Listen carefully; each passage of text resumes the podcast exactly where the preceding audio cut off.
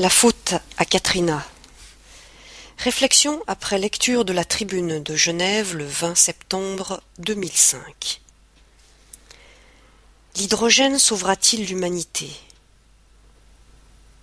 Fini l'or noir, on se retourne vers le pétrole vert. Il y a urgence. Il faut investir dans le raffinage pétrolier et les énergies alternatives. Inutile d'ouvrir les journaux, l'information passe directement par la pompe. Chaque semaine, nos réservoirs ont une nouvelle surprise. Un jour, on parlera de l'après-pétrole comme l'avant ou l'après Jésus-Christ. Au Brésil, on fabrique de l'essence à partir de canne à sucre qui grignote insidieusement la forêt amazonienne. Aux États-Unis, on se tourne vers une agriculture de bioéthanol alors que la France s'efforce de trouver dans le carburant alternatif une nouvelle énergie. Ainsi, pour produire du pétrole, on annexe un territoire agricole au détriment de la vache. Le mètre carré est à la hausse. C'est ça, la mondialisation. www.qleasing.ch Oui, Maintenant, on a la possibilité de louer sa vache sur Internet pour la saison d'estivage. Les vaches vendent leur charme sur le web pour permettre aux citadins d'avoir sa place au paradis alpestre.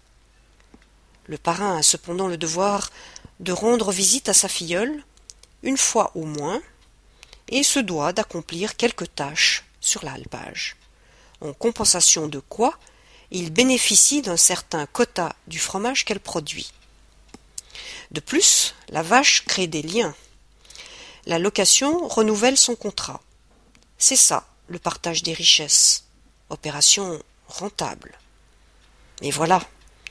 Le temps des mesures drastiques est arrivé. L'ascension du baril parviendra-t-elle jusqu'à l'alpage? On fige les sourires et on gèle les porte-monnaies. Il faut alors choisir manger ou rouler. Mais pour manger, il faut nourrir la vache. Alors, de l'herbe pour la vache ou pour le pétrole? Supprimons le lait, la viande, et mangeons de l'herbe, tant pis pour le biocarburant. Plus d'herbe, plus d'arbres, plus de vaches, plus de pétrole, bientôt il faudra manger les pissenlits par la racine. Qui sait? On pourrait tomber sur un bon gisement Peut-être vous est-il arrivé de découvrir cette excellente analyse du capitalisme circulant sur le web qui, en substance, dit cela. Achetez une vache, puis une autre. Vous avez alors deux vaches. Si le système capitaliste fonctionne bien, l'Europe vous subventionne la première année pour acheter une troisième vache.